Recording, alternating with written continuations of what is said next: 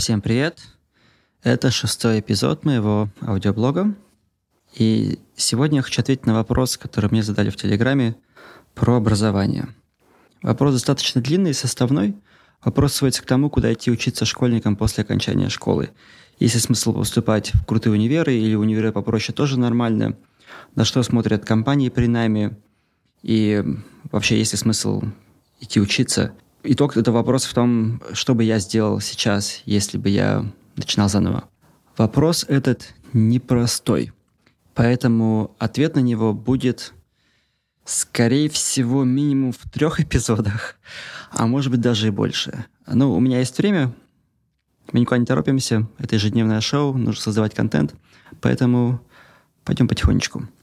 Я сразу оговорюсь, что мой ответ будет немного двуличным, потому что у меня у самого дофига регалий образовательных из высших учебных заведений.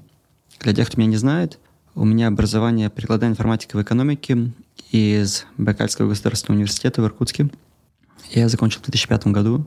И у меня степень MBA из Wharton. Это University of Pennsylvania это школа из Ivy League, Лига Плюща так называемая. Это одна из топ-трех бизнес-школ, которые все время, скажем, занимают первые, одно из первых трех мест наравне со Стэнфордом и Гарвардом. Это очень крутая школа. Поэтому, да, ответ будет такой немножко э, более философский и концептуальный. Потому что, опять же, прошло уже почти 20 лет с тех пор, как я выпустился из своего первого универа. Времена меняются, но некоторые вещи все равно остаются как есть. Начну я отвечать на этот вопрос с того, что вообще есть образование. Образование, как мы его знаем, оно было создано не так давно, на самом деле, буквально лет 120-150 назад, плюс-минус, для того, чтобы готовить роботов, которые могут работать на фабриках в эпоху индустриализации – то есть уже недостаточно было, что люди могут работать мотыгами на поле. Им нужно было управлять станками, э, примитивными станками, которые были доступны в конце XIX века. Но, тем не менее, для этого требовались какие-никакие знания. Плюс э, нужны были менеджеры, супервайзеры и так далее. И э, школьная система была создана таким образом, чтобы загнать кучу молодых ребят, которые в противном случае пахали бы на поле вместе с родителями, там, не знаю, лет, наверное, с 10, и научить их базовым вещам, маломальским, чтобы они могли работать на фабрике. Современная система школьного образования мало чем отличается от того времени. Мы берем 30 человек, садим их в одну комнату и напичкиваем их одними и теми же знаниями под одну гребенку. Кто из вас помнит хоть что-то по химии, или по биологии, или по физике?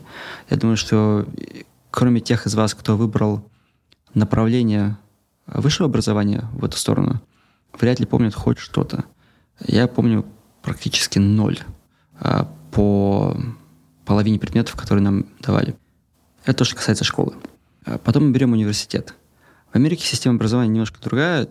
Это система образования колледжей, когда ты идешь в колледж, ты не выбираешь специальность заранее. Исключение, по-моему, составляет только медицинская школа. То есть ты идешь э, в колледж, и первый год или даже два года ты берешь лекции по различным предметам для общего развития, по философии, по истории и так далее.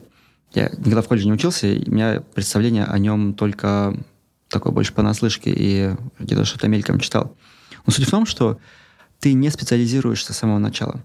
То есть ты идешь, даже если идешь в какой-нибудь MIT, да, ты хочешь э, идти в компьютеры, да, в программирование, ты все равно первый э, год, полтора, два ты изучаешь э, предметы для общего развития. И специализация выбирается таким образом. Ты просто берешь определенное количество курсов из определенной категории, условно говоря, из департамента Computer Science. И таким образом у тебя э, накапливается э, определенное количество э, так называемых кредитов, и если ты набираешь больше определенного минимума для специальности, ты получаешь эту специальность в дипломе. Да? Мне очень нравится система, потому что она позволяет детям, ну, 18 лет, скажем так, это еще дети. Это очень мало людей 18 лет, скажем, понимают, что они вообще хотят, куда они хотят двигаться. Это дети, которых просто выпнули во взрослую жизнь из родительского дома. И вот эта система позволяет им не специализироваться раньше, чем им это нужно. Они могут увидеть, что есть, и потом выбрать. То есть, условно говоря, человек может пойти в MIT, потому что он хотел войти в IT, хотел изучать программирование, а потом понял, что ему больше нравится история. Он может специализироваться на истории.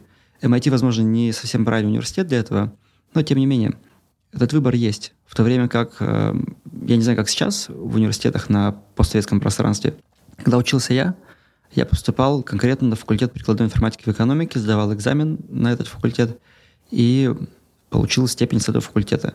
Те ребята, которые хотели что-то поменять, им нужно было переводиться, там были определенные процессы и так далее. У нас у всех были одинаковые предметы. То есть там были какие-то факультативы, но они больше были скорее там какая-то философия, еще что-то, психология. То есть какие-то вещи для общего развития были факультативами. А программа именно по специальности, она была вся одинаковая для всех. Все пять лет, которые мы учились. Это то, что касается вот нашего образования и как оно устроено. Я думаю, что те, кто слушает сейчас, большинство родителей выросли в Советском Союзе, и, ну или, по крайней мере, родились в Советском Союзе, и застали часть этого советского образования. Нам с детства, точнее им, я бы так сказал, с детства внушали, ну и нам это тоже передалось, что образование это на всю жизнь. То есть ты как бы идешь, заканчиваешь свой факультет, там, условно, по строительству, там, проектирование гражданского строительства ПГС, это где у меня родители учились. И все, ты всю жизнь работаешь в строительстве. Есть мои родители так вот и работали. Мои бабушки, мои дедушки, они все работали именно в том, на что они учились в университете. Никто из них не отклонялся от этой намеченной заранее прямой. А альтернатива была, что если ты не учишься, то ты вообще ничего не получаешь. Идешь работать уборщиком на поле мотыгом, пахать там, кирпичи класть и так далее. Меня, собственно, в детстве пугали тем, что если я не буду учиться, то буду класть кирпичи на стройке. Это то, что касается моего мнения об образовании. Другими словами, у нас искаженное представление о том, что такое образование и зачем оно нужно. Современный мир, он более динамичный, он меняется.